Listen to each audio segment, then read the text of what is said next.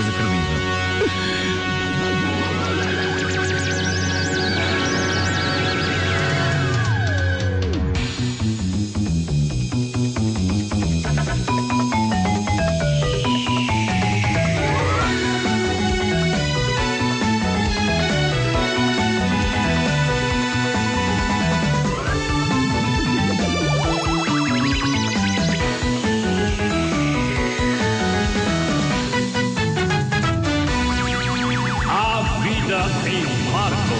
Uma das coisas que eu admiro no povo português é, é esta maravilhosa capacidade que tem de ser incoerente e de não se aperceber minimamente disso. Eh, não há melhor exemplo do que este. Portugal é um país fortemente católico e conservador, eh, repleto de senhoras de idade que, a caminho da missa, vão dizendo coisas do estilo: Ai, aquele Hermano José é um porco.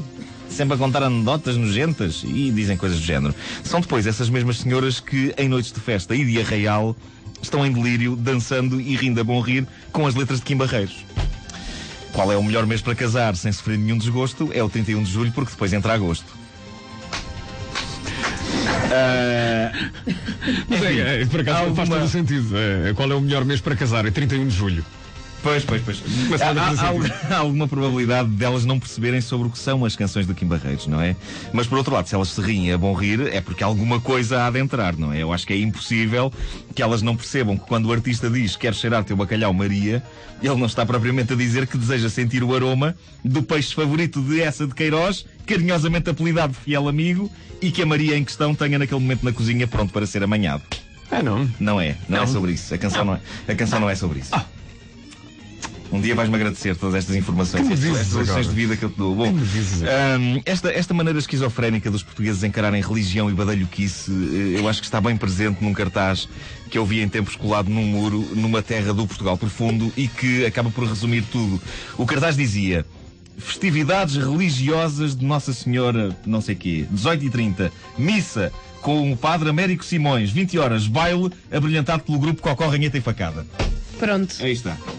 Ora, eu não sei se vocês estão familiarizados com a obra do grupo Cocó Ranheta e Facada.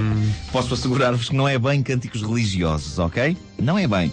Para enquadrar melhor, vale a pena lembrar que um dos elementos do grupo Cocó Ranheta e Facada é nada mais nada menos do que quem? José Crespim. José Crespim, que com a sua esposa Lena Silva forma o lendário duo Ele e Ela.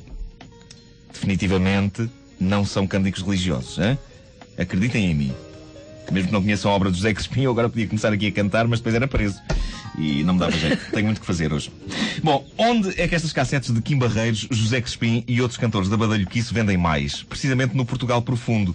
No Portugal mais religioso. Se forem a Fátima, hão de encontrar, no meio de estaminés e estaminés com imagens de santinhos, cassetes de artistas com títulos tão pouco católicos como Os Tomates do Meu Irmão ou Chupa Teresa. O episódio mais incrível. Peço desculpa às Terezas que estão a ouvir, a sério. Ah, mas há mesmo uma música assim. Ah, o episódio mais incrível sobre esta estranha maneira de ser dos portugueses aconteceu-me durante uma viagem de carro com um amigo meu e o tio dele.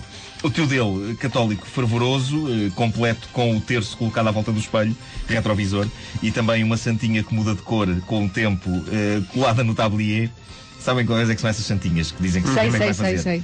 Ah, a pessoa olha para a santinha, olha, vai chover. Ahm, de certa maneira é um milagre também, não é? Ahm, e então eu- o senhor é-me apresentado pelo sobrinho. O sobrinho diz: eh, Tio, este é o Nuno Marco. O Marco escreve textos para o Herman. E a primeira coisa que o homem diz, com um ar severo, enquanto me aperta a mão, é o seguinte: Ele diz-me, é você que escreve aquelas piadas porcas dele?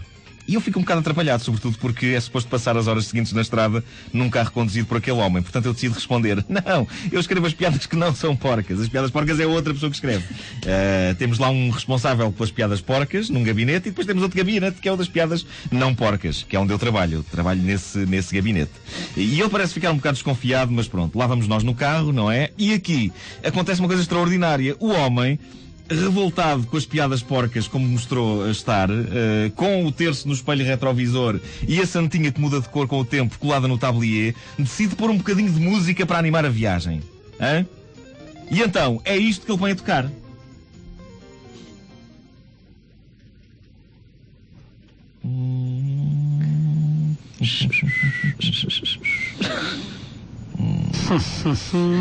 Claro que se fez este tempo de silêncio, não é?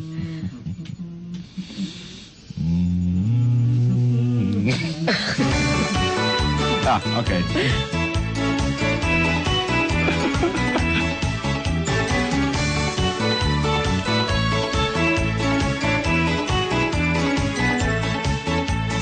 Banhar-nos à praia, fomos tu e eu. Mas que grande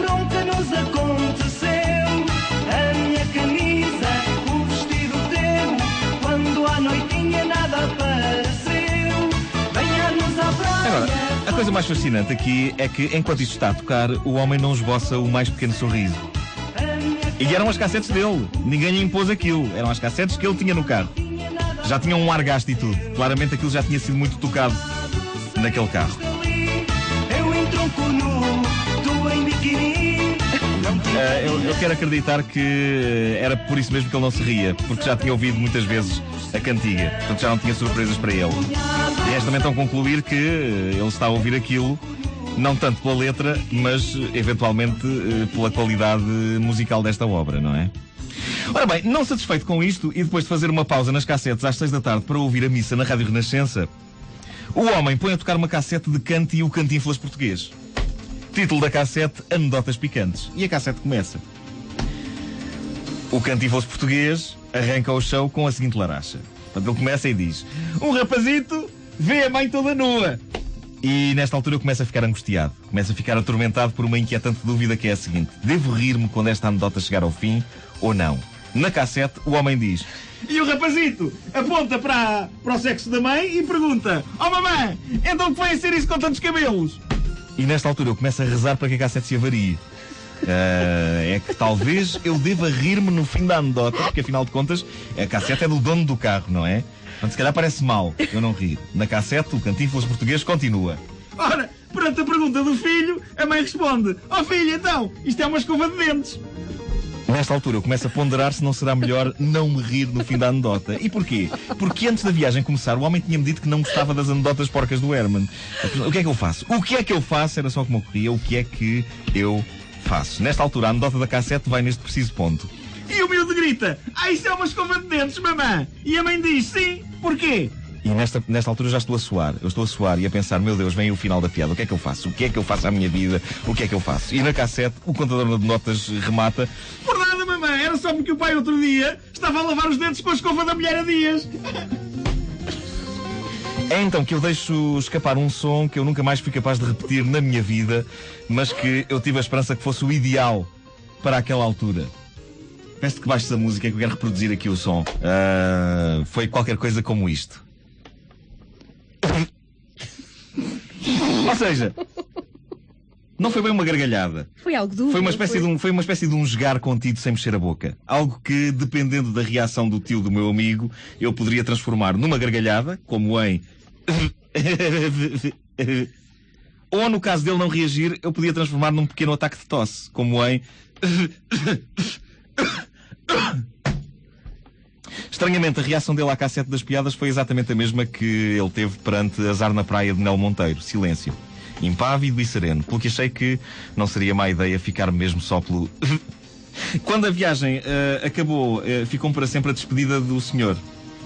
Ele disse-me, e passo a citar, nunca mais me esqueci destas palavras. Eh, então adeus. E veja lá se escreve coisas bonitas. Sabem o que é que eu respondi? Juro que foi sem querer. O que eu respondi ao senhor foi.